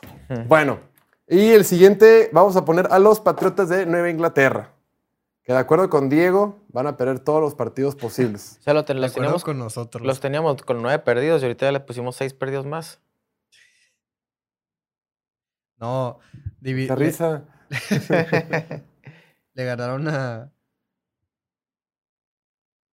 Le ganaron uno a Búfalo. Ok. fueron 1-5. o sea, ya traen 14 perdidos. A ver, ¿podemos poner el calendario de los Patriotas, por favor? Muy bien. De estos, ¿cuáles no hemos visto? No hemos visto El de Saints, el de Saints. el de Indianapolis, Ajá. Y ya. ya. Y deberían ganar los dos. O sea, todos los demás, bueno, todos los demás pusimos derrotas, salvo Uno de Jets. Salvo el último contra Jets. No, hombre, ya van a retirar al Belichick. Entonces, Patriots pierde todos sus partidos excepto semana 5, semana 10 y semana 18. Pero en realidad le deberían ganar, o sea, deberían dividir o con Miami o con Buffalo. Contra uno de ellos le van a ganar uno. Este, le pueden ganar a los Raiders. Le pueden ganar a Washington. Probablemente le ganen a Washington. A los Giants. Hasta los Steelers, los Broncos. Mejor de los casos te ganan que, a ver, eh, uno, dos, tres, cuatro, cinco, seis, siete. No pasan, no pasan de 10 victorias. Ahora, ay, pues este güey. De- no, pasan de lo- 9. los- ¿En los cuánto está la cas- línea? 7.5. Pues ahí está. Mejor de los casos, 8. Sácale. Digo, ya van a tener coordinador ofensivo de verdad, ¿no? Pero está bien fuerte la división. No tiene mala defensa. Es que en realidad el calendario está bien perro. Mira. Philadelphia está perro, Miami está perro, Jets está perro, Dallas está perro, Saints no es malo, pero, pero pues no, no es malo, digamos. Raiders, pues ya dijimos. Eh, Buffalo está perro, eh, Miami está perro, Washington la neta tiene buena defensiva y puede- le, puede, le puede que no le vaya mal. Y Dallas pues está fácil, Giants pues es playoff, Chargers todo, o sea, todo tiene un calendario bien bien perro, güey. Y el juego de Pittsburgh es en Pittsburgh y Thursday Night, que, que es la semana 14, es ahí por Navidad, ¿no? No tenemos a la mano el, ¿cómo se llama? Strength of Schedule. ¿Puedo checar? ¿A quién le tocó? Sí, le tocó con casi puro equipo con récord ganador la temporada pasada.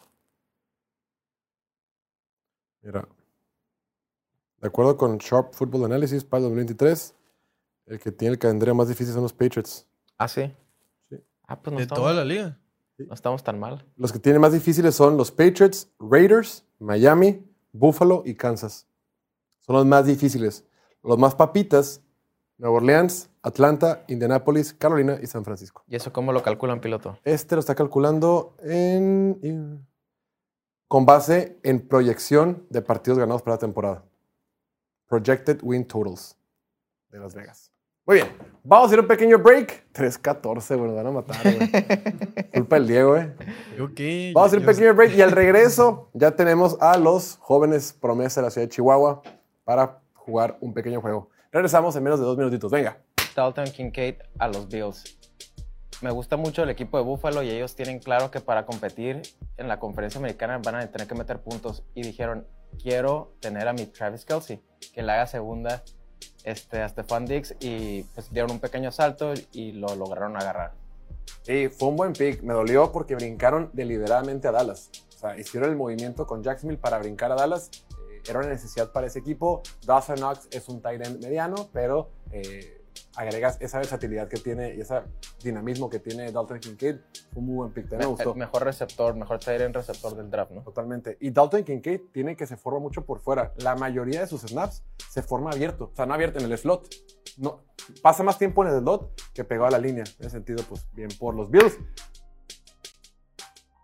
Para mí el mayor perdedor fueron los Jets. Creo que querían ir por línea ofensiva, pero como les ganaba Darnell Wright y Broderick Jones, Que fue el pick de los, ajá, de que los lo Steelers. brin- lo- los brincaron, pues como que ahí se paniquearon. Por alguna razón no quisieron ir por ningún receptor y dijeron, ok, pues vamos por un defensivo. Vamos por el ala defensiva que nadie más quiere que nadie nos va a ganar, ni aquí ni en la segunda. Vieron el potencial o algo, pero si quieres hablar de potencial, tanto Miles Murphy como Nolan Smith tienen mayor potencial. Y además están disponibles todos los receptores, que quizás no sea una necesidad Y no, espérate, fuera de los receptores.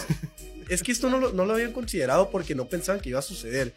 Pero un corner como Christian González, imagínate tener a Christian González y a Sauce Gardner es lockdown completo. Tienes que leer y conocer a tus rivales. La neta, crees que alguien te lo va a ganar. Si te encanta, lo puedes dejar pasar un poquito más, no importa, agarra otra posición. Hay valor ahí. O si estás muy clavado con él en específico, pues trade down. No te salgas de la primera ronda, pero cámbiate con alguien que esté desesperado por un receptor, o por Christian González, o por otro de los linieros defensivos. Los Leones de Detroit la regaron gacho y desaprovecharon una oportunidad única. Después de tener una de las ofensivas más explosivas de la NFL y quedarse a un partido de meterse a los playoffs, los Lions contaban con dos selecciones en la primera ronda del draft y se encontraban en la posición perfecta para acertar en ambas y consolidarse como contendientes en la conferencia nacional. Pero pues... Ya estamos de regreso completamente en vivo grabando desde la ciudad de México, California. Ya hicimos los pronósticos de la división este de la conferencia americana. Los Patriotas van a batallar. Si no has tenido chance de verlo, regrésate un poquito. Antes de eso estuvimos hablando de quarterbacks sobrevalorados o infravalorados y también platicamos de la noticia de Aaron Rodgers y lo que se escribió sobre él. Muy bien, el día de hoy tenemos un pequeño juego para ustedes que les tenemos preparados y para ello los concursantes del día de hoy, aquí en el estudio está Martín Francisco Garza, el pastorcito Diego Lordi y le damos la más cordial bienvenida a el par de chihuahuenses, chihuahueños, chihuahuastecas de la ciudad capital del estado más grande del país, empezando por el señor Chuy Aguayo. Chuy, bienvenido. Gracias, piloto. Muy ofendido el día de hoy, pero gracias. Gracias. Se rasparon Yo- muchos muebles. Yo- Mucho con la mole gorra- raspado. Con, con la gorra bien puesta y no, no sé, no sé, no sé qué tanto daño les hicieron las los patriotas. Necesitan ir a terapia los tres. Dígalo, Chuy, se van a ir 16-0, dígalo, dígalo. No, no, amigo, no, no, qué bárbaros, qué bárbaros. No, no lo puedo creer. Y del otro lado, el señor Kevin Aguayo. Kevin, ¿Qué rollo, qué rollo, cómo andan? ¿Listos para ganarles otra vez? listo para ganar. Hay mucha expectativa. El día de hoy vamos a empezar con Kevin en los controles, después Chuy, Martín y por último Diego para que ya no haga trampa. Diego, por favor, cierra la laptop. Vamos a empezar. El día de hoy tenemos un- una trivia para ustedes. La trivia es la siguiente. Mucha suerte a todos los participantes. Dice así. Vamos a nombrar estadios de la NFL. No, mames. No mames. En esta ocasión hay muchos estadios que terminan en dome, en field o stadium o lo que sea, con que digan el nombre de la marca o el nombre de la persona, lo que sea, con eso es suficiente. ¿Ok? No tienen que atinarle también al otro. Entonces, vámonos rapidito que nos estamos quedando sin tiempo y hoy tenemos muchos memes que ver. Martín, ¿listo? Sí, sí. Venga, Kevin, empieza. Lincoln Financial Field. Ay, sí, empecé con el de mi equipo. Lincoln Financial Field. Correcto. Chuy, tu turno. ATT Stadium. ATT Stadium de Dallas. Very good. Martín. Allegiant Stadium. Allegiant Stadium. Muy bien. Rápido se quemaron los de sus equipos. Sí, ahora sí valió madre. Tío, Vas, Diego. eh, SoFi Stadium. SoFi Stadium de los Yo, ya- yo Chargers. ya hasta aquí llegué. Perfecto. Después de una ronda, todos en primer lugar. Perfecto. Vas, mi Kevin. Empowered Field, de aquí de Denver. ¿Estás en Denver? Sí, aquí estamos para ver las finales, eh. Ya los, ya los escuché que van con el hit. Yo voy, ¿Es con, yo, voy con, yo voy con Denver. O sea, ¿fue un motel en Yo Denver este también, güey? yo, yo también voy con Denver. Ok. Vas, mi Chuy. Ah, Gillette Stadium. Eso. Gillette Stadium. Ahora sigue Martín. Vemos cómo se mueve su carita en la pantalla. Ah, vale madre. Su bella carita. Em, Vamos a poner. Ahí está. Gillette Stadium. El Mercedes. Mercedes. Mercedes algo. Mercedes. ¿Es Mercedes o Mercedes? No, pues, Mercedes, Mercedes. Ah, chinga, ese es el del Bayern Múnich. Según yo es el de Atlanta, güey. Mercedes, Mercedes-Benz Stadium de los Falcons de Atlanta. Correcto. Uf. Vamos bien. Diego. Acrisure. Acrisure, mejor conocido como el Heinz Field. Acrisure Stadium de los Steelers. Perfecto. Después de dos rondas, todos han atinado. Vas, mi Kevin. El Burrowhead, Arrowhead Stadium. Ah, hijo de tu pinche madre. ¿Quién no le estampó a mi jefe? Es que- No es el nombre oficial, ¿eh? Arrowhead Stadium. ¿Cuál Ellos- es el nombre sí, oficial? sí, sí, sí, sí. Y ¿Puedo brincar? Él lo está buscando Martín. Yo No, tampoco no. sé cuál es el nombre oficial. Yo sí sé, yo sí sé. Pues Lo pu- Arrowhead. Le puse los dos, le puse los dos porque es Geha Field Oh. at Arrowhead Stadium. Entonces, Oh. ambos, aquí está en la tabla, ambos son permitidos. No sé, no sé cómo se pronuncia, si Jeha o Jija o Geha o Gija. Pero bueno, Geha Field, Arrowhead Stadium. Vas, Michuy. La ex casa del señor del hielo, Lambeau Field. Ish. No. Lambeau Field de los Packers, muy Ya me perdí bien. uno. Vas, Martín. Soldier Field. Bien, campeón. Ah, Soldier Field, perro. la casa de Justin Fields. Soldier Field. Vas, Diego. Ford Field. Ey, ¿qué, estás, ¿qué estás viendo ahí, Diego? Eh, ¿qué estás viendo, Diego? Eh, Diego, Diego, Diego. Es que yo no tengo la pantalla, no puedo ver el, el leaderboard. Eh, está más difícil para él, güey. No tiene pantalla ahí de la televisión. Muy bien, después de tres rondas, todos en primer lugar, llevan 12 estadios, quedan 18. Puta. Porque pequeña recordatorio, hay un estadio que se repite, hay dos estadios que se repiten.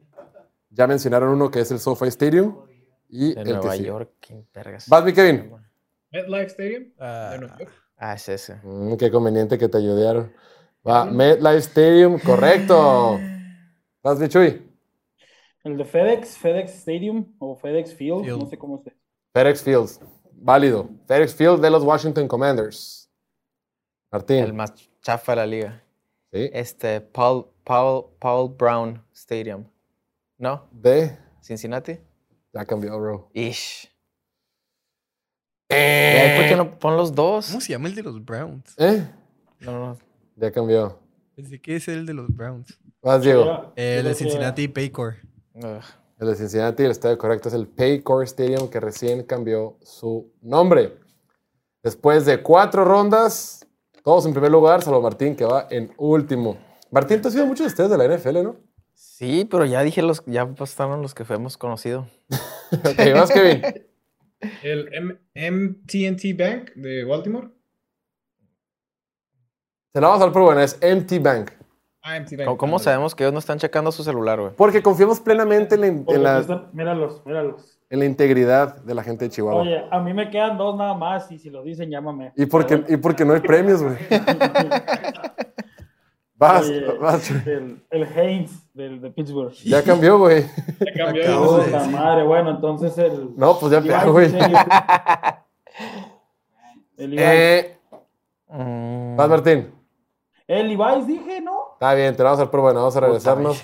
¿Cómo se llama? Voy, vete, voy, voy, voy, vete, vete. Voy a Me regresarme. espero, dame tiempo. No, dijo Levi Stadium. Oye, pero el de Haynes ya cambió entonces. Sí, ya es, es el Acrisure. Ya lo dijo Diego. Mm, Ya, ya, ya. Vas, Martín. Ah. Ah, el de la Universidad de Phoenix. Oh, ya no se llama así, güey. Puta mano. ¿Cómo se llama ahora? No, no, yo, yo, yo, yo. Eh, siguiente jugador. ¿Y antes se llamaba así? Sigo. Antes sí. Vas, Diego. State Farm. State Farm Stadium, correcto. Así se llama, güey. Después de de, nada, Diego. cinco rondas, en primer lugar, con cinco aciertos, Kevin, Chuy y Diego. Y en cuarto y último lugar, Martín. Quedan varios todavía. Vas, Kevin. No sé si se llama así todavía Lucas Oil. Lucas Oil Stadium de los Colts. Lucas Oil Stadium de los Colts, correcto. Mm, Vas. Ok, Chuy. este es mi último. El, el- ya, ya de aquí no me sé más, el Hard Rock. Stadium. Hard Rock Stadium de Miami, correcto. ufa. Very good. Martín. El estadio Farmacia Santa Mónica. Estadio Farmacia Santa Mónica es de las Águilas de Mexicali, perdón, de los Águilas de Mexicali. Y ya con esto Martín queda eliminado de la contienda del día de hoy. Había que decir algo, pues. Y ya tiene su calaverita de muerto. Vas, Diego. US Bank. US Bank Stadium de Minnesota. los Minnesota Vikings, correcto. Kevin. Ah, ya dijimos el de los Falcons, ¿verdad? Sí. Sí. Paul Brown Stadium. ¿No, verdad? De los Browns. cerca. ¿Cómo se llama el de los Browns? El de los Browns, para que sepan, acaba de cambiar de nombre el 13 de abril de este año. Antes los patrocinaba First Energy Stadium, pero como First Energy Stadium se metió una bronca de un escándalo de, de- de- de- de mordidas y de, de corrupción, no sé qué, dijeron, ¿sabes qué? Ahí muere y ya le cambiaron de nombre. Entonces los Browns tienen nombre, nombre nuevo. Pero bueno, para- Massage Stadium. ¿cuál, cuál dices tú? Massage Stadium de los Browns. ¿sí se llama así? Va, entonces, Kevin, eh, Chuy, vas. No, güey, el Olímpico Universitario de los Caudillos. Diego, última oportunidad, vas. Pero a ver el tablero, para no repetir. O si lo repito. me- ¿Estás en el tablero, no? ¿Eh? No, no me sale. Tengo delay. Bueno, pues que no han dicho ninguno nuevo, güey. Eh, Llevamos como tres rondas aquí para la madre. Bank of America. Bank of America Stadium de las Panteras de Carolina. Correcto. Kevin, última oportunidad para empatar. Eh, no sé si se llama así todavía el RCA Dome de Houston. Eh, Oh, cerca, ya no se llama así. hace como 10 Y años. de esta ¿no? forma, Kevin ha sido eliminado. ¿Puedo seguir jugando yo solo? Chuy, para No, sobrevivir. Ya, ya, ya, di mi último shot. Ya no juego. Sí. De esta forma, Chuy. Ya cuando no estaba en el Olímpico Universitario de los Codillos, dije. A ver, si- a ver si puedo terminarlo. Va, vamos a ver si Diego puede terminarlo. Venga. Pero ya gané de todos modos. ¿Cuánto ¿no? a que no? A ver, Apuesten. el Caesar Superdome de los Saints. A ver, ¿van a apostar o no van a apostar? No, no, no. La- una Porque jersey. al no, chile que no. Es que no sé, cómo se, jersey. no sé cómo se llama el de los Browns. No se puede. Eso se llama de que Brown Stadium, algo así. Ok, vas, Diego. Te he puesto una comida. Caesar Superdome de los Saints. Te estaba pasando la comida en unos tacos. No, si yo pierdo que yo le compro unos tacos. Tacos, sí. Nah. Va. Mía- mía Vamos, Caliente Diego, venga. Caesar Superdome. Eh, Raymond James. Wow, Correcto, no que alguien supiera ese. Este. A ver, es que el de Browns es el que me está bloqueando. Brown Stadium. Cerca, güey. Cleveland Brown Stadium. Sí, güey. está. Cleveland Brown Stadium. Nah, pero ya te equivocaste. No, no, no, cuenta, cuenta. Este. a de Seattle. El- ah, eh, Lumen Field. Correcto. Te falta el de Bills. New Era. No, New Era. no, no. Bueno, el de Houston. En NRG. Energy Stadium, ¿Cómo se correcto. el de los? El de Tennessee. ¿Cuál es el C- Caesars? ¿De El de es? Tennessee Nissan. Nissan Stadium, correcto. Caesar Superdome es el de Saints. Oh. El nuevo, bueno, el nuevo nombre. Me esperé. Te falta Jaguars y te falta. Buffalo. ¿Cómo se llama el de Jaguars? El Jaguars es un banco. Banco. Tres, dos. ¿Y el de quién más? Y el de Buffalo. ¿Nomás esos dos? Tenemos que poner memes. Tienes tres segundos. Tres, dos, uno. El de Jaguars es TIAA, Ah, está difícil. Bank, Bank Field. Sí. Y el de Buffalo es el Highmark, güey. Highmark. Highmark Stadium. Posible, güey. En algún No. momento se llamó New Era, ¿no? No, se llamaba. No, New Era, no, güey. La marca de gorras. No, ni de pedo. No, no. Pero bueno, ok. Le des unos tacos. Nunca acepté. Bien jugado, chicos. Ahora, tengo entendido que por ahí traen algo de. De esta forma, Diego ganó con 15 puntos. Kevin y Chuy en segundo lugar con 6. Y Martín, Sí, 3 2016 a 2019 se llamó New Era Field. New Era. No estaba tan mal. Está bien. Buen, buen intento. Buen intento. Ok. Ya saben que pueden seguir nuestra cuenta de memes en arroba piloto memes latino. Encontrarán contenido que hacemos prácticamente diario en Facebook, Twitter, Instagram y por supuesto en TikTok. El día de hoy vamos a presentarle algunos de los mejores memes que tenemos para esta semana. Entonces, corre y se va. Aquí todo con relación, señores, a la AFC Este. Pusieron a mis patriotas a mero abajo, pero pues lo entiendo, ¿verdad? Se, se entiende. Ahí, mira, está los delfines apuntándole y luego los Bills. Y a mero arriba, con un francotirador, Aaron Rodgers, güey, con esos balazos que tira el cabrón. Siento que, que puede ser favorito. Nada más que sí lo pusieron muy arriba, güey. O sea, no ha demostrado nada con los Jets. Sí está muy arriba el pelado, pero. Lo puso mi piloto, yo sí lo puso mi piloto. Casi, Sí. casi los puso invictos. Lo Sí, más sí, chistoso es la carilla del de Patriots, todo ilusionado, güey, lleno de vida. Es que así estamos, cabrón.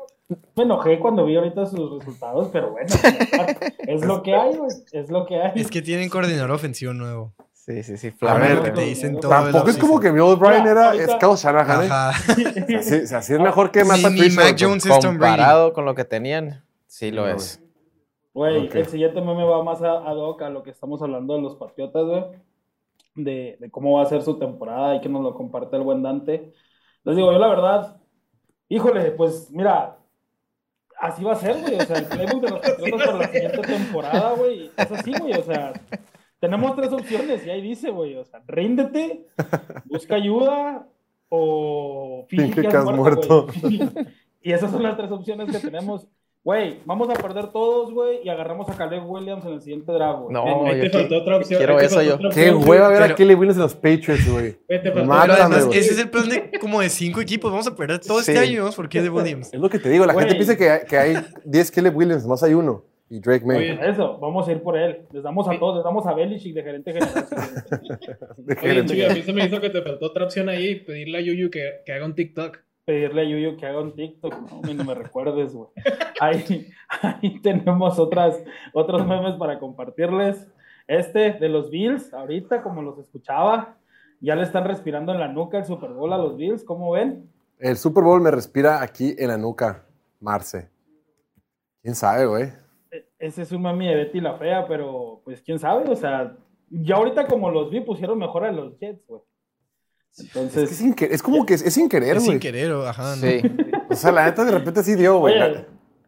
Veo- veo complicado todos los resultados de los Raiders, güey. El Martín, güey. 8-9, no, los puse con récord perdedor. 8 no es súper optimista para los Raiders, güey. No tienen Este, defensiva. güey. A ver, este. No Este, tenemos coreback, ¿qué déjate. dice? Dicen los Jets, güey. Recuerdan al Feñique como aquel pequeñín y está apuntando a los Patriots. Dicen, ¿quién yo? Entonces, ahí está, güey. Están inflando a los Jets como tiene inflado los brazos Bob Esponja, güey, con Aaron Rodgers. Entonces, pues a- les digo, no ha demostrado nada en los pinches Jets. Quién sabe si, güey, de la ayahuasca se la vendió muy, muy pasada y, y ahí no, no lanza bien. ¿Tú no crees que le vaya bien? No sé. Pues es que como dice Martín, se llevó a todo su equipo, güey. Pues tiempo de adaptación no va a necesitar, pero Mira, Shui, pues yo no creo que No, no le va a ir mal, pero aquí nosotros lo tenemos ganándole a Kansas y a Filadelfia. O sea, tampoco creo que esté para tanto. no le va a ir mal, pero en enero hace mucho frío y a ese hombre tiene el pecho Ya sabes cómo es. Aquí está el siguiente meme, dice, míralo, jugando conmocionado como un animal, se refiere a Tua, no como el señorito, me duele el tobillo de Mac Jones. Ese cabrón, güey, se torció el tobillo, ni siquiera fue tan grave como la de Patrick Mahomes y el amigo, pues ya se perdió como 14 partidos, nada, no te creas, pero pues también eso es lo que habla, ¿no? Del porte, güey, la pinche, del liderazgo de un, de un, de un jugador, güey, o sea, y por eso cuando los Patriotas, bueno, muchos fans de los Patriotas cuando nos dijeron de que, eh, güey, van a vender a Mac Jones o quieren traer a Mac Jones, nosotros dijimos, güey, háganlo, güey. O sea, ya, aunque no haya coreback, perdemos todos y Y vamos por Williams. En el draft lo alarmamos. Soy yo, güey. Mira, Chuy esperando que sus Patriotas ganen algún partido.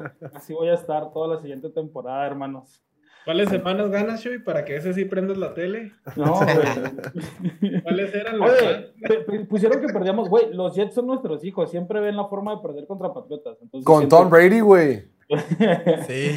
El- Güey, en la vez pasada también, ¿no te acuerdas cómo ganamos contra los Jets? Ese fue una mamá. Estaba. Zach Wilson. 3-3, ¿no? Iba el juego, 3-3. 3-3, Ganamos 10-3, güey. Sí. Bueno, aquí está el siguiente. Los dos fingiendo que Tua no está conmocionado para que siga jugando, güey. Sí. Los dos doctores de los Dolphins, güey. dicen, ¿Cuántos Sí. dedos ves? Y Tua, 17. Ah, sí, estás listo para jugar. Sí, sí, pero ya, ya le mandaron los entrenamientos de Baker Mayfield a, a Tua, güey. Para hacer cuello, para hacer cuello. Oye, y, y le mandaron el. el Le- le casco. le mandaron cocinar de Tom Brady también, al parecer, güey. Aquí está, mira, el güey que se compró jersey de Mac Jones, esto lo compartimos ya hace ratito, creyendo que sería una leyenda en Patriotas. No sé quién se lo compró, yo no me lo compré, la verdad. Sabí- Falso. Ese eres Ya. tú, güey. Me- metiste No, al no. Sullivan ahí nomás, güey. No me refleja, güey. No, Ed- no, ed- no. ed- editaste al Sullivan para que cupiera ahí, güey. No, señor. Güey, bueno, le pasó a mi carnal, se compró el de Stephon Gilmore y se fue a la chingada. También es Patriot, hermano. Sí, Simón, güey. Entonces, ¿Por qué lo inculcas tan feo, Chuy? no, amigo, pues es que es lo que hay. Aquí está, mira, los Bills calculando minuciosamente, güey, cada, pa- cada partido de la temporada para ganarlo y al final perder contra los Chiefs y los Bills en playoffs, güey, con los Bills. ¿Cómo lo ven? Te ¿Creen que sea equivocaste, campeón. Es. Chiefs, Chiefs o Bengals, güey. Chiefs o Bengals, perdón. Voy a dar ahí con el Sí, editor, eh. ¿Cómo lo, cómo lo, cómo lo ven ustedes? La neta, sí, güey. Pinche, pinche Búfalo. Llevan varias temporadas que es lo mismo, güey. O sea, Campeones de la, de la temporada regular y en playoff no. Y me quedé re gordo que digan, ah, Josh Allen es un pecho frío, no gana Super Bowl. Relájate, güey. También llegar ahí, llegar hasta allá es complicado, güey. Exacto. Sí, dependen mucho de él, güey. Le cargan mucho la mano, la verdad. Y como si fuera su culpa lo que pasó hace, que fue dos años en tiempo extra. Sí, sin defensiva. Sí. Ahí está, güey, soltero y casado, ni más ni menos. No se casen. ¿Ustedes quién de ustedes está casado? Martín nomás. Kevin ya se va a no. casar, ¿no? Ah, Ah, bueno, ya, ya en eso andaba, mi amigo. ahí- ahí. Pero nomás, con que no te pongas así, amigo, está bien. Con que no te pongas como tú. ah. Unos Bueno. tres kilos No, dice, se está poniendo mamado. Pues habrá que verlo. Trae, nuevo- trae nuevo casco también, ¿eh? Por fin. Ya agarró el. Visis, que es el que protege de verdad. Nice. No, Que vamos. está bien feo, pero protege. Ahí están los Jets en 2022, los Jets en 2023 con Aaron Rodgers y Jets al final de la temporada, güey. Así van a quedar. Después ¿Por de qué? que Aaron Rodgers- pues, güey, Aaron Rodgers no sabe ganar finales de conferencia, güey. Sigues. Nomás empieza a nevar, güey, se acaba Aaron Rodgers. Nomás, nomás empieza a nevar, güey, y se va a California a sus retiros y vamos. Y en Nueva York sí puede caer nieve. Sí, cabrón. Pero en Green Bay, cae- en Lambeau Field había nieve. Por eso. Por eso es donde, donde perdía. Lo que Era es que perdía. perdía. Aquí está, güey. Tú después del primer vergazo del Este, 2003, güey. ¿Está jugando Twister o qué? Güey, no mames, güey. O sea, también ustedes, güey. O sea, los pinches Dolphins están. Hay que meterlos en la cabeza que dependen de qué tantos putazos le metan a tú en las primeras semanas y que pueda jugar, güey. Si ya, si está bien, si no está bien, independientemente, pues vale, vale la pena pensar eso, güey. Pero no, o sea, yo sí No, quiero que, que esté bien, güey. Yo sí quiero que esté bien. No le deseo el mal al buen Tua. Bueno, nomás contra Patriotas, que no jueguen. Ahí ya por último tenemos el, el último meme. A ver si nos apoya el buen Dante.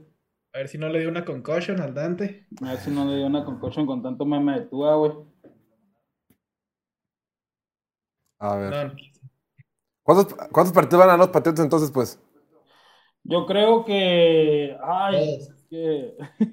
Over- Por ejemplo, over o contra los under. Jets- contra los Jets sí les ganamos uno, güey. O sea, pusieron que ganaban los dos los Jets. yo- Uno. Oye, pero over o under de siete y medio. No, yo creo que sí, under padrino. Sí, sí, sí. También para qué. ¿Para qué me hago ilusiones, güey? O sea, soy realista, güey. contendemos por la- el primer pick, Chuy. Sí, contendemos por el primer. Es que es lo malo, güey. O sea, o, o decides que, que te vaya de la chingada, o que, que hagas una temporada más o menos decente para que, pues, porque si no, ganas 6, ganas 7 y ya pinches te toca que el lugar 15, lugar 18, güey. Imagínate. Es que no decides ser malo, solo pasa, o sea, Ajá. te, te sale todo mal y, y terminas con el próximo Mahomes. Y aquí está la jugada favorita de Jorge del año pasado, el. Dice el pateador, ni modo que no se quite, y el defensor, ni modo que me pegue. Eso fue lo que ocasionó la, el bot punt, güey. Qué joyita de jugada, güey. La veo. Y me sigo cagando de risa, güey. Su, su jugada favorita después de la de Zeke. ¡Ey, basta! Más respeto aquí al host. Che raza, güey. Al mejor centro de la liga, gente Al libre mejor todavía. centro de la liga, correcto. Última jugada como Y, y se entró muy bien, güey. La neta, se entró muy bien. Yo estaba preocupado que se entrara bien, güey. No manches, güey. Pero Y bueno, pues Falta uno todavía, falta uno, uno, pero ay, calma. Nos dio concussion, Chuy, a ti a mí, yo creo. nos dio con corazón. Pero bueno, yo, yo sigo pensando que Martín también, es que lo pusieron al principio y luego dijo que los Raiders, güey, no sé si eran los Raiders o los Chiefs del año pasado, güey. Que- que 8 o van a- 9 sí es mucho, güey. Aquí está, güey. Los dealers de ayahuasca de Nueva York viendo llegar a Aaron Rodgers a los por ahí, por ahí un video de Aaron Rodgers en un concierto de Taylor Swift. Muy, muy, muy, muy. Gozando, ¿no? Muy güey. Quién sabe qué se habrá metido mi amigo. Con lo, pues hay que ver qué pedo. Y luego con lo que venían hablando la- el, el- el programa pasado de lo del antidoping y todo. A ver si la ayahuasca le sale al amigo. Pura gozadera. Chicos, muchísimas gracias. Se nos tenía el tiempo. Buen trabajo en el torneo de hoy, en el concurso. Se quedaron cerca, pero Diego venía muy fuerte. Claro. Vamos a tener que hacer un juego de ciudad, municipios del estado de Chihuahua para ver si puedo ganar, Diego. Capaz si lo gana Diego. Capaz si lo termina ganando Delicias. Cuauhtémoc y demás. En fin, Vamos a hacer uno que, que diga los equipos de la Liga MX, güey. Ahí sí le ganamos a Ah, ¿vale? o de Ascenso MX. Ahí está. Un saludo, estimados. Que pasen ayer. El Saludos. jueves. Pues bueno, por nuestra parte va a ser todo el día de hoy. Ya lo saben, no olviden suscribirse en todas nuestras plataformas. Esto fue transmitido a través de Facebook, YouTube y Twitch. Y también estamos, por supuesto, en Twitter, Instagram, Facebook y TikTok. Y por supuesto, en podcast, en todas las plataformas de audio. Nos vemos el próximo jueves. ¿Hoy, qué es? Hoy es jueves. jueves. Nos vemos el próximo martes en punto de las 5 de la tarde, hora del centro de México. Como siempre, agradecerle a nuestros invitados, al buen Chuy, buen Kevin desde la ciudad de Chihuahua, aquí en el set que nos acompañó, el gran Martín y, por supuesto, el pastorcito Diego Elordi y, como siempre, la producción Viri, Dante y Noel. De su parte, yo soy Jorge Torres. Que tengan excelente fin de semana. Cuídense mucho. Nos vemos el próximo martes a las 5 de la tarde. ¡Venga!